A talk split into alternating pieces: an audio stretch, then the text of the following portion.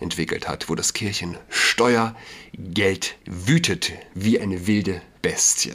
Und diese Bestie, diese Bestie kniet nur vor einem. Sie kniet nicht vor Gott, sie kniet nicht vor dem Papst. Diese Bestie kniet vor der schwul-lesbischen Kita.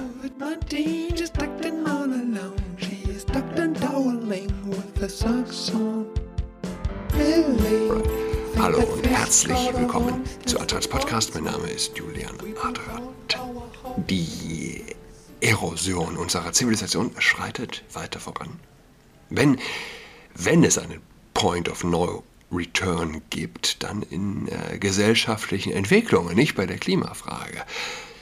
Aber wo?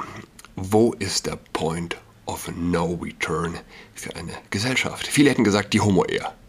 Und sagen wir, wie es ist, die Leute, die das sagen, haben recht die wirklich Smarten wussten, dass es mit der Pille geschehen würde und ganz grundsätzlich mit der Abkehr von Sexualmoral, nicht einmal nur christlicher, von christlicher. Wer sich von äh, christlicher Sexualmoral abkehrt, dem entgeht schlicht ein sozusagen besonders großer Schatz eines Schatzes, nochmal den Extraschatz, der Extraschatz entgeht einem, vielleicht der größte, aber es reicht schon grundsätzlich. Wobei, wobei, also ich wollte sagen, grundsätzlicher Sexualmoral, wie sie allen Religionen und Völkern gemein ist, aber das ist wohl falsch, ganz im Gegenteil. Äh, zumindest, weiß ich nicht, viele Kulturen, weiß nicht, ob es alle waren, vorchristlicher Zeit oder ähm, nicht christliche Kulturen. Es, es, es war nicht unbedingt negativ behaftet. Überall gab es praktizierte Homosexualität. Ich weiß nicht, ob sie in den meisten Fällen positiv behaftet war, aber viel eher und so weiter. Jedenfalls die ausschließliche Begrenzung auf einen Mann und eine Frau, die äh, doch jeweils nur einzeln füreinander da sein sollen. Das ist äh, christlich. Und und man muss auch sagen, sie wird es nur christlich geben. Aktuell wird es aufgelöst. Die Pille. Ich war letzte Woche Donnerstag bei Peterson, Jordan B. Peterson. Er war in Berlin im Tempodrom. 4.000, 5.000 Menschen. Es war ausverkauft. Logisch. Und er beschrieb etwas, das ich in meinem ersten Roman zum Erbrechen durchgekaut habe. Er sagt nichts Neues, ich sage nichts Neues. Frauen, die auf der Pille sind, mögen keine männlichen Männer. Es gibt diese Studie, die äh, beschreibe ich auch in meinem Roman. Ich, der Protagonist, ich glaube, es ist der Protagonist. Ich, Im Übrigen, ich sage das auch nicht, um Werbung für mein Buch zu machen. Überhaupt nicht.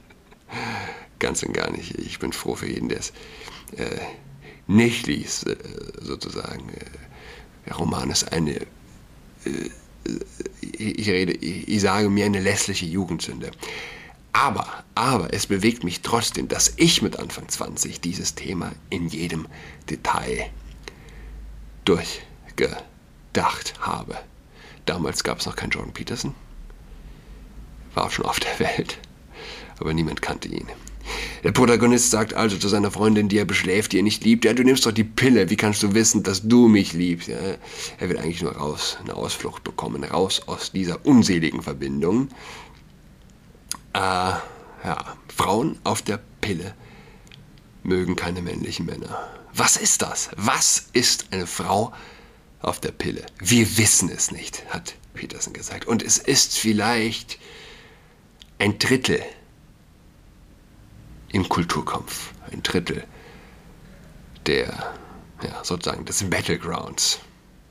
Point of no return. Äh, äh, ich glaube aber, der Konsum, die äh, Einnahme der Pille geht zurück. Aber lasst äh, mich nochmal an meine frühen 20er denken. Oder vielleicht auch an die späten Jahre als Teenager, 18, 19. Folgendes. Da geht das 14-jährige Mädchen zum Arzt. Das, das 15-jährige, vielleicht auch das 13-jährige. Ganz bestimmt. Klagt über Periodenschmerzen und bekommt die Pille verschrieben. Im im Übrigen geht es da doch los. Die Vogue-Ärzte, heute schnippeln sie an äh, den gesunden Brüsten und schnippeln die ab von den Mädels. Und damals haben sie einem gesunden Mädchen die Pille verschrieben und ihrem ganz jungen Frauenkörper eine konstante Schwangerschaft vorgegaukelt. Das sind Wahnsinnige. Und wa was ist, was ist verkehrt mit diesen Leuten? Heute wie damals. Heute ist es offensichtlicher. Ja. Heute fließt Blut. Damals wie heute war es dann nur ja, eine Pille, die du schluckst. Blut fließt so oder so, früher oder später. Ähm, und wenn es nur seelisches Blut ist. Die 15-Jährige ist also dauerschwanger und ähm, empfängt den pickligen 15-Jährigen oder den 16-, 17-, 18-Jährigen, der sie dann im Elternhaus beschläft, ohne Konsequenz. Und das ist schon so. Ist es eine Frau? Meine Argumentation geht ja immer so. Oder was heißt meine? Ja, äh, ein Mann und eine Frau haben Konsequenzen in ihrer körperlichen Zusammenkunft, in ihrem körperlichen Handeln miteinander. Das ist die Definition heterosexueller Liebe. Konsequenz. Konsequenz. Wir wissen nicht, sagt Peterson, was eine Frau ist, die die Pille nimmt. Point of no Bocken Return. Berlin. Es ist deutschlandweit, die meisten werden schon davor gehört haben, passt schon zum Thema. Es ist deutschlandweit das erste Projekt dieser Art in Berlin-Schöneberg, soll im Frühjahr eine schwul-lesbische Kita eröffnen. Die Einrichtung wird ein Teil vom sogenannten äh, Lebensort Vielfalt am Südkreuz. In dem Gebäude plant die Schwulenberatung Berlin ein Mehrgenerationenhaus für homo, bi, trans und intersexuelle Menschen, eine Beratungsstelle und Pflegeplätze und eben auch die Kita, die aus den Einrichtungen Rosarote Tiger und Gelb-Grüne Panther besteht. Das alles unter dem Motto LSBTI Stern, also lesbische, schwule, bisexuelle, transgender und intergeschlechtliche Menschen. In den Kitas soll vorgelebt werden, wie es ist, schwul oder lesbisch zu sein. Ja, wie ist das eigentlich? Wie ist das eigentlich? Wie ist es eigentlich, heterosexuell zu sein? Wie ist es eigentlich, schwarz zu sein? Hm? Die Segregation. Diese Wahnsinnigen begreifen nicht, dass sie sich letztlich äh, selbst wieder in den Schwanz beißen. Durch dieses, ja, durch dieses Abtrennen vom Mainstream, vermeintlich, also vom Mainstream quasi die Unterteilung in äh, verschiedene Einrichtungen, die sich äh, also nach der Sexualität voneinander unterscheiden. Was ist das denn? Wie die Schlafsäle an den amerikanischen Elite-Unis, die wieder nach Rassen getrennt sind. Hier haben wir also die neue Trennung nach äh, Sexualität. Und äh, das ist faschistisch. Rassistisch. Das sind Wahnsinnige. Das ist die Linke. Das sind Säkulare. Das sind säkulare Extremisten.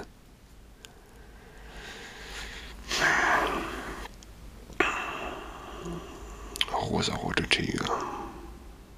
Dann gibt es zum Beispiel zehn gewöhnliche Kinderbücher und eben drei, in denen der Prinz einen Prinz heiratet, erklärt Schwulenberatungsgeschäftsführer Marcel de Groot, 60. Schwulenberatungsgeschäftsführer. Hast du gehört, Orwell? Bringt dich das nicht nochmal aus dem Grab? Huxley, come on. Das müsste doch eigentlich ausreichen, um euch wieder von den Toten ins Leben zu rufen. Schwulenberatungsgeschäftsführer. Den Kleinen solle es so leichter fallen, sich später zu outen, falls sie nicht heterosexuell sind. De Groot, an sich, das, an sich ist unser Konzept aber genauso wie bei anderen Kitas die LSBTI-Stern-Lebensweise.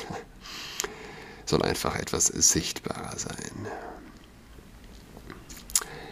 In der Stellenausschreibung für die Kita-Leitung stand unter dem Stichwort Voraussetzungen Zugehörigkeit zu LSBTI-Stern oder sehr gute Kenntnisse der Lebenswelten der LSBTI LSBTI-Stern. Man kann sich diesen Wahnwitz nicht ausdenken. Du kannst es dir nicht ausdenken. Mittlerweile sind eine Kita-Leitung und ein Stellvertreter gefunden. Einer der beiden gehört auch LSBTI-Stern an. Sagt der Krot. Diese, diese Menschen sind gehirnamputiert. Wirklich. Die, die sind. Da ist. Äh, ich weiß es nicht, ob es da noch Hoffnung gibt. Die Erzieher-Suche laufe fort. Wir lehnen aber auch keinen ab, der hetero ist und trotzdem findet, dass das eine gute Sache ist. So der 60-Jährige. Insgesamt 93 Kinder sollen am Südkreuz betreut werden. Bereut werden! Bereut werden! Die Bild hatten einen äh, Schreibfehler drin. Bereut werden trifft es aber auch irgendwie, oder? Wer bereut diese Kinder? Äh, ja, vielleicht werden sie bereut. Mama mia. Freudscher äh, Schreibfehler auf der Bild-Website. 60 Voranmeldungen gibt es bereits. Wie es heißt, müssen die Jungen und Mädchen noch nicht wissen, ob sie schwul oder lesbisch sind. Das ist ja gut. Das ist ja gut, dass der zwei, Dreijährige noch nicht wissen muss, ob er schwul ist, damit er den Platz bekommt. Ist ist doch nett, oder? Alle Kinder würden aufgenommen, selbst also die Zweijährigen, die nicht schwul oder lesbisch sind. Es kämen Anmeldungen von Regenbogenfamilien, aber auch von Berlinern, die einfach in der Nähe wohnen.